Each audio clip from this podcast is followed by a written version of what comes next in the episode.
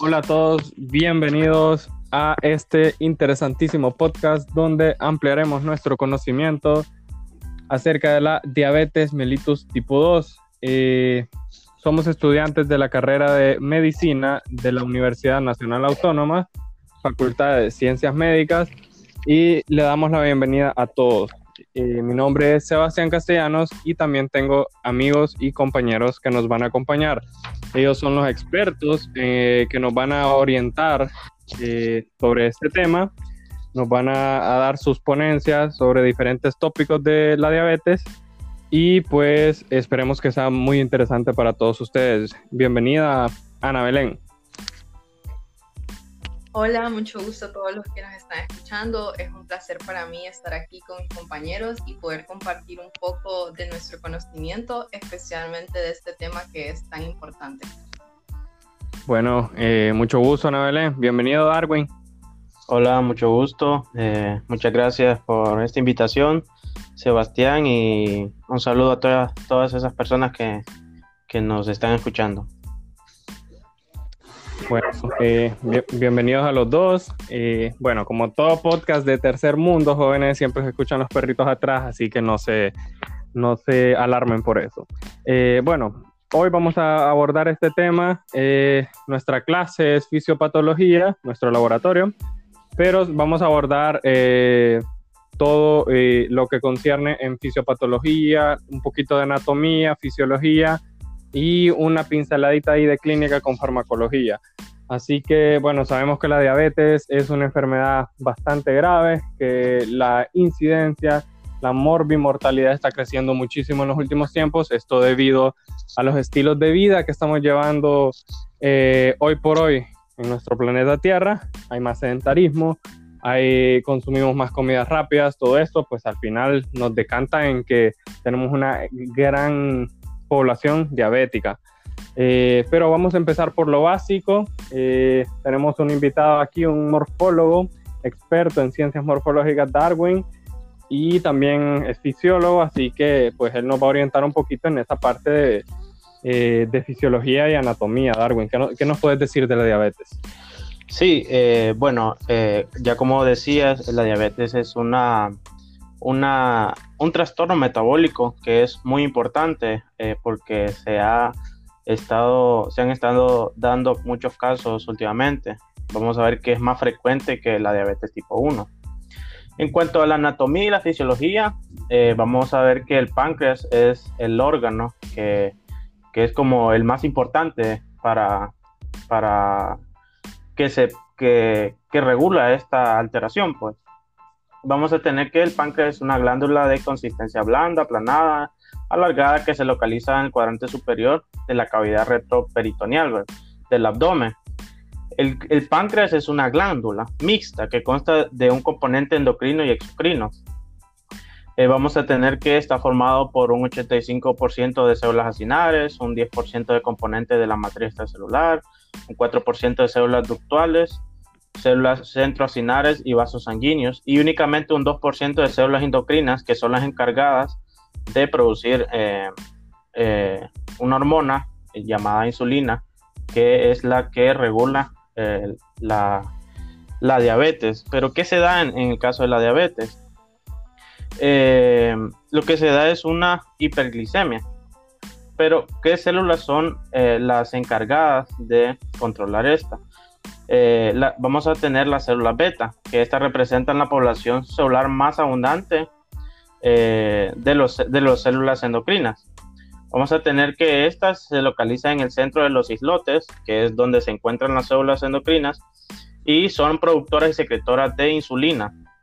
Esta hormona insulina es, tiene un papel muy, muy importante. Eh, esta, esta insulina se secreta por las células beta al torrente sanguíneo al aumentar los niveles de glucosa en sangre después de la ingesta de cada comida. Este aumento sirve de señal a los tejidos diana, ya sea el hígado, el músculo, tejido adiposo, para utilizar la glucosa. Además, la insulina eh, secreta secretada inhibe la producción de glucosa por parte del hígado. Eh, de las reservas de glucosa eh, en forma de glucógeno que se encuentra en el hígado. Y esta insulina también tiene una acción parácrina, eh, pero también autócrina, siendo capaz de inhibir la liberación de más insulina por parte de la propia célula beta y de las que están a su alrededor. Em, también tenemos otra eh, insulina que es muy importante, que esta es secretada por las células alfa, que estas células alfa representan la segunda población de celular más abundante de los islotes. Em, esta, ese, estas células secretan el glucagón, que hacen, eh, por el contrario, eh, se estimula cuando los niveles de glucosa en sangre son bajos y esto moviliza las reservas de glucógeno del hígado. Y eso es lo que podríamos hablar sobre la anatomía y fisiología de, de em, del páncreas y de las hormonas importantes. Bueno, eh, una explicación bastante detallada, muy buena. Eh, muchas gracias, Darwin, por, por venirnos a ilustrar a, a, este podcast.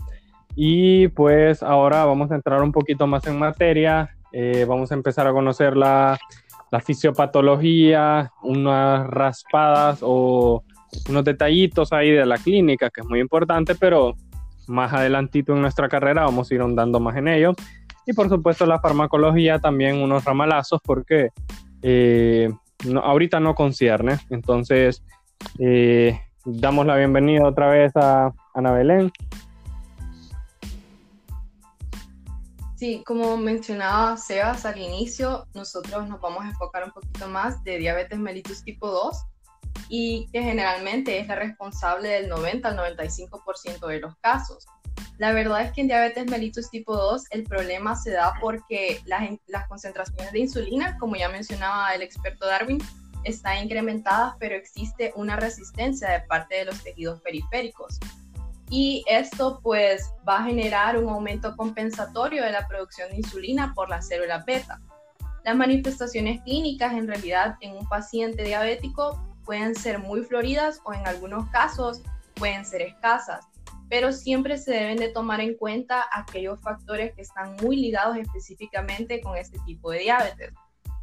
Cuando hablamos de diabetes mellitus tipo 2, nosotros debemos de tomar en cuenta que generalmente su forma de presentación es un comienzo solapado, o sea, que quiere decir que no va a ser tan brusco como en diabetes mellitus tipo 1 y generalmente, como les mencionaba, no van a ser manifestaciones tan características. También podemos asociar la obesidad central en estos pacientes, la hipertensión arterial y dislipidemias. Dentro de las manifestaciones clínicas propias de ambos tipos de diabetes tenemos poliguria, polidipsia, polifagia, pérdida de peso y también otras manifestaciones como prurito eh, prurito en los genitales. Eh, hablando ya específicamente de cada una de estas manifestaciones, básicamente todos se van a dar por la cantidad de glucosa que exista en el organismo. Si hablamos de la poliguria, esta es generada porque eh, la glucosa no puede ser reabsorbida en los túbulos renales, entonces el exceso de esta glucosa es excretado en la orina y existe un umbral que cuando ya se supera, entonces comienza a ser excretado, que es de 180 miligramos por decilitro. La polidipsia es generada por eh, una hiper, eh, que se está dando en el organismo que va a conllevar a una deshidratación y esto va a generar un estímulo en el centro de la. La polifagia es dada porque al, no existir insulina en menor cantidad, en el caso de la diabetes mellitus tipo 1, este mecanismo anorexigénico no se está desarrollando, entonces se desencadena la polifagia. Pero aquí hay que tener mucho cuidado porque en realidad eh, esta polifagia se puede ver solapada. También, ya dentro de las otras manifestaciones clínicas, tenemos la pérdida de peso que también se puede ver opacada por la polifagia. Y una que es muy importante que siempre debemos de tomar en cuenta es la acanthosis nigricans, que esta es caracterizada por una hiperkeratosis en la que existe una proliferación de células de la piel que conocemos con el nombre de queratinocitos y fibroblastos. que va a llevar a una, que están dadas por la activación de un receptor que se llama el receptor del factor de crecimiento tipo insulina 1, y esto va a causar una hiperpigmentación en los pliegues. Entonces, todas estas manifestaciones debemos de tomarlas en cuenta cuando estemos hablando de un paciente diabético, pero también existen otras que se pueden dar de manera aguda o de manera crónica de manera aguda, por ejemplo, en, el, en la diabetes mellitus tipo 2 debemos de cuidarnos de un coma hiperosmolar, que esto generalmente ya se da en un anciano, en donde puede existir anorexia, puede existir confusión mental, letargo, incluso llegar al coma. Y esto ya es algo muy grave, por lo cual siempre debemos de cuidarnos de que no ocurra o al momento de tener un paciente que nosotros creamos que sea diabético, debemos de tomar en cuenta este estado. Asimismo, existen otras manifestaciones que son las crónicas, dentro de que básicamente las podríamos clasificar en dos categorías, que se clasifican como macroangiopatías y microangiopatías. Las macroangiopatías podríamos decir que son como aquellas complicaciones que se van a dar en el sistema, por ejemplo, eh, cardiovascular, manifestándose como una enfermedad coronaria, o accidentes cerebrovasculares y también como arteriopatías periféricas. Y en el caso de las microangiopatías, entonces aquí se van a ver eh, afectados vasos pequeños, como lo dice su nombre, y esto va a ser más que todo en retina, asociándose con pérdida de visión, en riñón, asociándose con una glomerulopatía, y en el sistema nervioso, asociándose a una neuropatía. Entonces, todas estas son manifestaciones de la diabetes mellitus tipo 2 que debemos de tomar en cuenta siempre. Y hablando específicamente de la farmacología, nosotros, eh, como mencionaba Sebas, vamos a hablar eh, muy brevemente en cuanto a esto, porque en realidad esto sería ya otro episodio para poder enfocarnos más a fondo en cada uno de estos fármacos. Entonces lo dividimos en dos, en hipoglicemiantes orales y también en preparados de insulina. Los hipoglicemiantes orales, eh, en realidad, como su nombre lo dice, van a disminuir el nivel de glicemia, pero van a ser, van a ser dados eh, por vía oral. Y entonces eh, existen muchas categorías, pero vamos a hablar principalmente de las dos que son comúnmente conocidas, y que son las que comúnmente se le recetan a estos pacientes. Entonces están los fármacos que aumentan la sensibilidad de los tejidos a la insulina, que ese es el problema que tenemos en estos pacientes con diabetes mellitus tipo 2, y aquellos fármacos que son secretagogos de insulina.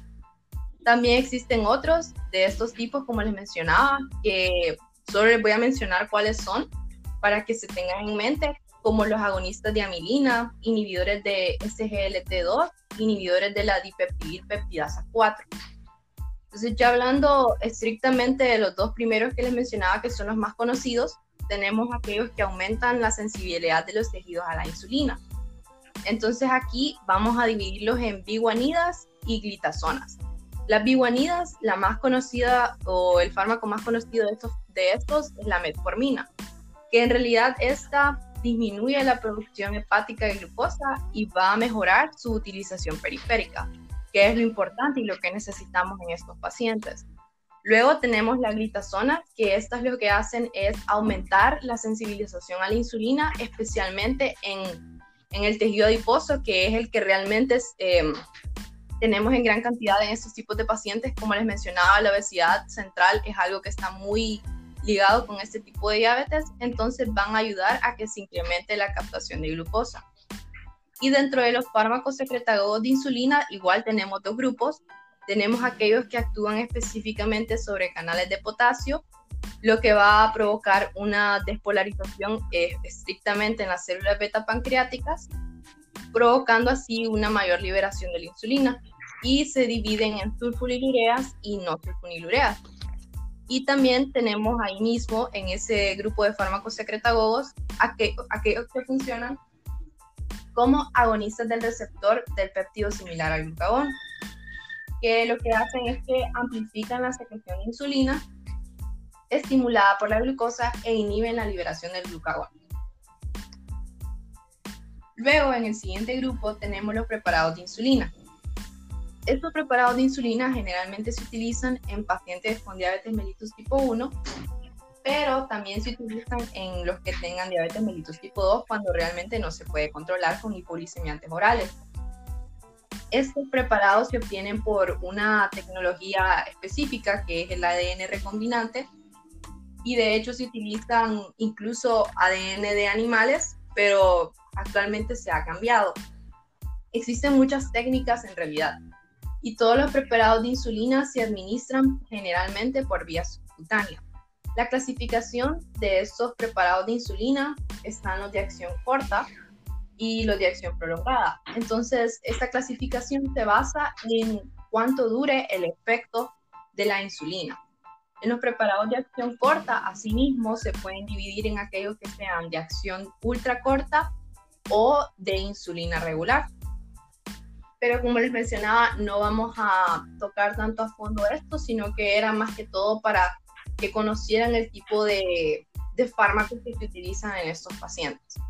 Es importante recordar que la farmacología, o sea, los fármacos que son recetados en estos pacientes, a pesar de que sí son un pilar en el tratamiento de ellos, no son, no son solo esos la base de su tratamiento, porque en realidad eh, es multiaxial y se debe tomar en cuenta cambiar aquellos hábitos del paciente, como mencionaba nuestro anfitrión, eh, cambiar aquellos hábitos de sedentarismo y también cambiar aquellos hábitos nocivos, así como eh, empezar a hacer ejercicio o cambiar la alimentación. Eh, bueno, perfecto.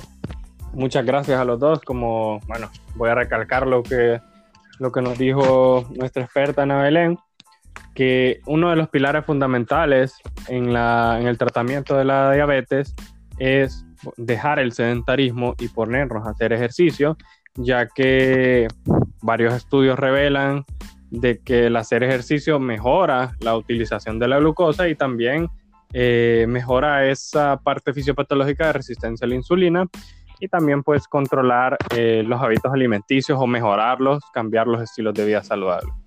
Eh, bueno, muchas gracias a los dos. Nos despedimos, Darwin. Palabras de despedida. Bueno, un placer eh, estar aquí con ustedes y que tengan un buen día. Ana Belén. Un placer igual haber estado aquí. Esperamos que esta información les sirva de mucho y que puedan aprender y compartirla con, con sus conocidos. Bueno, ya lo dijo Ana Belén. Esperemos que esto les sirva mucho. Nos vemos en el otro episodio. Chao, chao.